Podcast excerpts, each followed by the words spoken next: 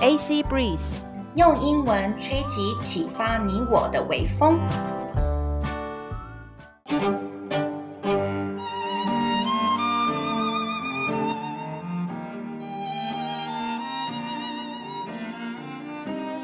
Hello，大家好，我是 Annie 阿妮，我是 Chloe 克洛伊。感谢台北团队每日一经济学人和 Teacher Leon。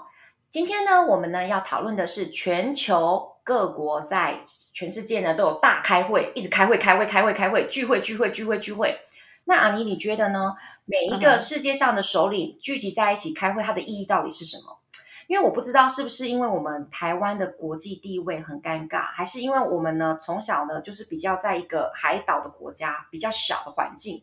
我觉得这些话题、这些会议离我们这些台湾人感觉都很遥不可及，好像都跟我们没什么关系。可是最近其实很多的会议啊，像联合国啊，COP twenty seven，或者是什么 G twenty、G seven meetings，他们呢在针对什么气候议题呀、啊，然后海峡两岸这些东西，还有什么习近平跟拜登的会面，哎，跟我们台湾都有关系耶。虽然我们都好像是一个局外人。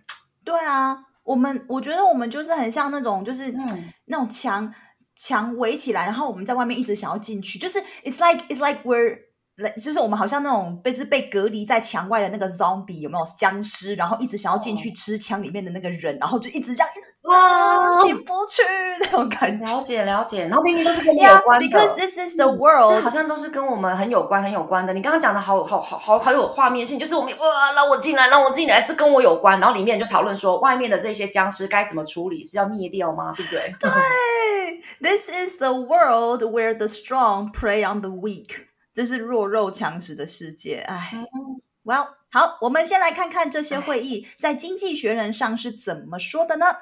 COP27, the United Nations Annual Climate Summit, began in Egypt, with delegates agreeing to discuss whether to pay poor countries for the damages they have sustained from climate change. It is the first time the controversial topic of loss and damage financing has been formally included on the talks agenda. Wealthy countries who are mostly responsible for greenhouse gas emissions have previously skirted the issue. 中文的意思是说，联合国年度气候变迁大会 （COP 二十七）它是在呢埃及展开。 代表们同意讨论是否要向贫穷的国家支付气候变迁所造成的损失。这次的损失和损害哦，有点难念。它的融资呢是有一个争议的话题，而、啊、这个争议话题呢是第一次正式被列入大会议程。对于呢温室气体排放呢最主要的这些富裕的国家，之前他一直都在逃避这个问题。All right，翻译结束了，我们来讨论一下这个议题。其实呢，就是呢，这些有钱国家，像德国啊、中国啊，或者是法国啊、美国这些国家，他们一直要避免的，就是说，有钱的国家到底要不要帮助很贫穷的国家来面对这些气候灾害呢？我的想法是说呢，呃，这些富有国家是以法理情，就是说他们是以法律制度先为主。那我们呢的思维，至少我觉得台湾的社会比较偏向情理法。就是说，我们要呃哦看个人情啊，看个就是有没有看看呃民间疾苦这些事情。我举个例子好了，假设说今天有一个孕妇，然后呢她不小心就是呃骑摩托车违规了，然后她最后最后不小心如果说她搏斗啊或是怎么样，那个交通警察可能看到说孕妇她呢怎么样，OK 搏斗了，然后呢即使她违规，他不敢向她开单。但是呢，在有一次我看到了一个就是真实的故事，是在欧洲，应该是在德国，就是有一个老婆婆在德国呢，她就是违法，她就是硬直接过马路，最后呢，她不小心被车子给就是撞到，然后就这样过世了。好，然后呢，家里的人很伤心，在处理后事的时候，过没多久，他们收到了一个就是违约交通违规的罚款单，从政府这边寄来的。所以这个就是讲讲了一个很实际的东西，就是说你今天呢怎么样？你呢自己交通违规，OK，然后你的生命就这样子没了，OK。政府呢可能呢看在这一面，但是他呢还是去罚这个已经怎么样，已经过世的家属一个罚单哦，就可以看得出来说两边的思维不太一样。那阿妮，你怎么看这个议题呢？有钱的国家是不是应该要支付贫穷的国家，或者是你针对我们的法理情、情理法这样子的思维，你怎么看？其实我我蛮同意像德国那样子的做法，哦，就是说，嗯嗯嗯，呃，同情是值得同情，但是法律法律它是把一个国家规范，呃，有呃走步步上正轨的一个规矩，每一个人都要遵守。那如果说哦、呃，因为可怜，所以就是网开一面的话，那这样子你开的这个先例，那其他人其他的状况呢？你说这个人撞这个人可怜，那其他人可怜吗？那这个这个切这个网什么时候要开？要开多大？那这个你你你光破了一个例儿之后，你接下来呢？那这样子是不是就不公平？那制定法律的目的在哪里？所以其实我很我很赞同德国这样子的做法。你说同情归同情，你可以送花，你可以慰问，但是法律坏了就是坏了，就是这样。这是我的我的看法。那至于富有的国家呢，他要呃付一些呃赔偿金给这些比较贫穷的国家，其实这一个话题在 TED Talk 已经讲过好几次了。由不同的讲者讲一样的事情，像是有一位来自巴基斯坦的讲者，他说巴基斯坦有三分之一都泡在水下，都是来自于旁边的喜马拉雅山，诶，不知道是什么山上面的雪水。那个雪水它就是因为温室效应，然后上面的冰融化了。那所以说温室效应是来自于这些富裕的国家工业化所造成的。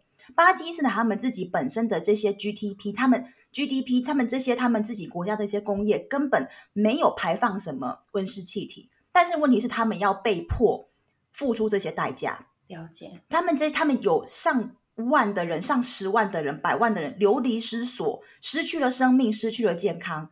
那但是问题是这些都不是他们造成的，所以我认为富裕的国家，呃，以工业革命。呃，就是累积财富的国家付给这些贫穷的国家这些这些费用，我觉得再合理不过。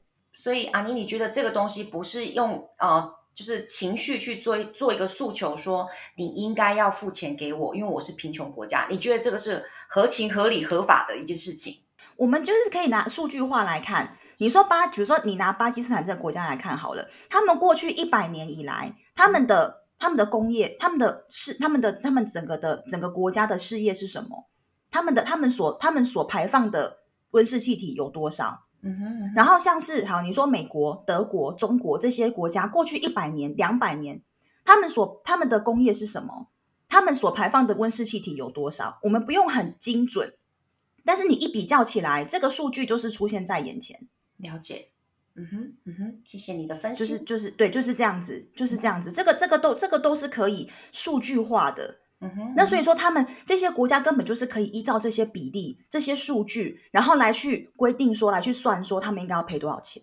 了解，这是我的想法。嗯，okay. 谢谢你。好，那我们第二个会议要来讨论的是 The G20 and G7 meetings on climate change.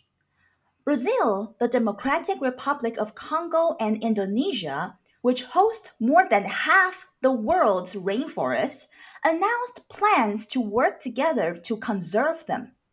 The pledge was made in Bali ahead of the G20 summit. Meanwhile, at COP27 in Egypt, G7 countries launched an initiative to ensure vulnerable countries hit by climate disasters. Germany offered 170 million euros, that is about 175 million dollars, of the initial 210 million euros needed for the scheme. 中文的意思是说，在这个巴西刚果民主共和国和印尼共同拥有全世界一半以上的热带雨林，然后呢，他们呢这些国家宣布要合作保护雨林的计划。这个承诺呢，是在呢工业大国二十国集团 G20 它的峰会之前，在印尼巴厘岛所做出来的计划。在此同时，埃及举行的 COP 二十七在这个上面呢，七大工业国组织 G7 国家也发起了一个倡议，就是呢，遭受到气候灾害打击的脆弱国家，要给他们提供保障跟保险。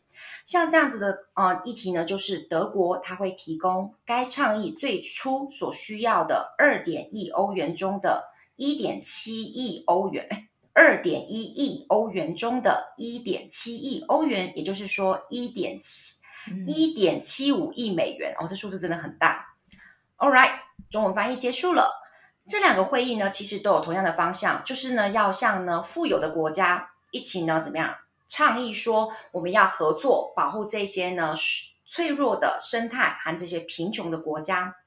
如果呢，我有机会可以对这个巴西、刚果民主共和国跟印尼这些国家呢传达一些讯息。我真的很想说，很有点自私的想法，说你的雨林不是你的雨林啊，因为我们最近要说巴西，他们为了自己的经济，他为了呃那边的农民的生计考量，所以他们想要把他们自己的呃热带雨林砍伐一下，然后种一些经济作物的东西，所以其实呃巴西那边的热带雨林的面积已经不断的缩小、缩小、缩小了。那呃，我这样子讲讲有点自私的是，我自己在这边过着蛮舒服的生活，他们那边的人可能都活不下去。可是我想要呼吁的是，他们的雨林真的是全世界很重要、很重要、很重要的东西跟资产。我们这边台中最近的天气真的很糟糕。糟糕到就是看出去都是雾蒙蒙的，然后呢，我所有的学生都在就是支气管过敏啊，然后每次上我的课的都在有没有感激涕零，就是 一直在擤鼻涕，一直在擤鼻涕，真的很心疼。我这样子放眼去，我的学生几乎没有人不过敏的，而且几乎都是支气管鼻子这边在过敏，所以呢，我这边真的是。忍不住会想说啊，雨林真的要好好的保存，我们的空气品质真的要靠就是这些国家，还有靠我们台中人吗？我也不知道。然后我也会在反省说，我自己的环保议题有没有这更重视？我有没有呢？真的在节约减碳这个事情在做得更深入？那我也会忍不住在想说，我自己是不是要用高道德的角度去批判这些很贫穷的农民，这些呢，呃，刚果人啊，这些印尼人啊，这些巴西人，嗯。反省中，其实首先我是要说，我们台湾自己是空气品质糟糕，是因为火力发电厂。因为你说，如果说好那个雨林，雨林它会影响到我们这边的空气品质的话，那照理说，我们台湾的全国的品质应该都很糟。但是其实没有啊，因为你看，像台北，还有像东部，还有像屏东，他们的空气品质都不错。那所以就是说，为什么我们西部这边的 空气品质很差？嗯、是因为火力发电，就是因为火力发电厂，然后以及就是空气，就是像是汽车那种他们这些废气排放。所以呃，当然雨林保育非常的要紧，嗯、很重要。那我个人认为说，像是嗯、呃、巴西、呃印尼、刚果这些国家，他们其实这些政府要想办法让农民用其他的方式来。呃，生存，而不是砍雨林去种棕棕棕榈树这样子的方式。虽然棕榈油的确是呃很大的获利来源，但是一定有别的方法。There is some other way。那只是看政府要不要努力去做而已。OK，我想，我希望，我希望是这样子的。当然，就是可能事情没有那么简单，没有那么单纯。那我觉得我们可以做的就是说，好，我们就是减少棕榈油的使用。那因为棕榈油的使用，因为棕榈油它就是需求很大。所以这些国家才会想要砍雨林去种棕榈树。嗯、那所以就是说，我们可以做的就是，哦，我们先看一下成分、嗯、啊，有棕榈油的，我们就减少使用。我们做一点点的事情，那说不定我们大家一起结合起来，Let's work together。那或或许对棕榈油的需求减少了，那这些国家也比较不会需要砍雨林去种棕榈树了。啊，你刚刚第一个想到的那个棕榈油的用法，我记得印象最深刻的就是，其实洋芋片上面就有很多棕榈油，所以我少吃洋芋片好了。OK 呀，yeah, 我最爱的 Nutella 也是用棕榈油做的，我从来没有，我从此不买 Nutella，但是我很想念它的味道，你知道吗？I really miss it。哦，Nutella 就是那个呃那个能液诶那个巧克力酱啊。那个很好吃的巧克力酱，白色盖子的那个，嗯、在在就是到处到到处那个超商什么都有，能益多吗？对，能益多榛果巧克力酱，它就是用它是用棕榈油做。哦，好 pity，好吃。对，然后我我就是对我从此我知道这件事情了之后，我从此不吃 Nutella，但是我真的很想念它的味道，因为它好好吃。了解。OK，好，那第三个会议呢，来更是我们跟我们台湾息息相关。Biden and Xi meet in Bali. President Joe Biden and his Chinese counterpart Xi Jinping will try to stop a downward spiral in relations when they meet in Bali on Monday. It will be their first face to face encounter since Mr. Biden became president in January 2021. Mr. Biden's approach to China has been unceilingly tough. He has curbed its access to advanced computing technology with a sweeping set of export controls and repeatedly pledged to defend Taiwan, the self governing island that China seeks to unify with the main, mainland. White House officials talk of finding a floor in the relationship. They are seeking ways to cooperate on issues such as climate change and food security But Chinese officials demand that America give ground on Taiwan and technology exports before they discuss other issues. Mr. Biden says no concessions will be made at the meeting. He wants to talk about red lines on both sides. Even that would count as progress. 中文的意思是说，拜登和习近平他们相约在巴厘岛。 他们面对面见面呢，于周一十一月十四号的时候，他们的会面呢是美国总统拜登和中国国家主席习近平试图呢阻止两国的关系继续恶化。这次的会面呢是自拜登呢二零二一年一月份就任总统以来，与习近平第一次面对面的接触。拜登呢对中国的态度保持非常强硬的态度，他透过一系列全方面的。出口管制，限制中国获取先进电脑计算的技术，并且他一再承诺保卫中国，寻求与中国大陆统一的自治岛屿台湾。他一再的承诺说会保卫台湾的意思。白宫的官员们呢，讨论到这样子的关心里，希望能够找寻到底线。双方正在寻求呢，在气候变迁跟粮食安全的议题上有合作的机会。但是中国的官员们要求美国在讨论其他问题之前，要放下或者是要让步台湾和技术出口的这些问题。拜登他说他不会在会议上做出任何的让步，他想要讨论双方的红线，也就是底线到底在哪里。即便这样子，他也会觉得说这个会议是有所进展的。All right，翻译结束以后呢，我现在要讨论的是。台湾明明就是呢，对彼此都很重要的红线、死线、底线，可是我们台湾不能够加入讨论诶。我们的 明明是跟我们有关，我们不能够进去讨论。我有一种那种孩子的监护权。刚刚阿妮讲到说像 zombie，对不对？我觉得就是有一种孩子的监护权应该归给谁？然后呢，可是孩子没有说话权，说你要跟爸爸还是跟妈妈？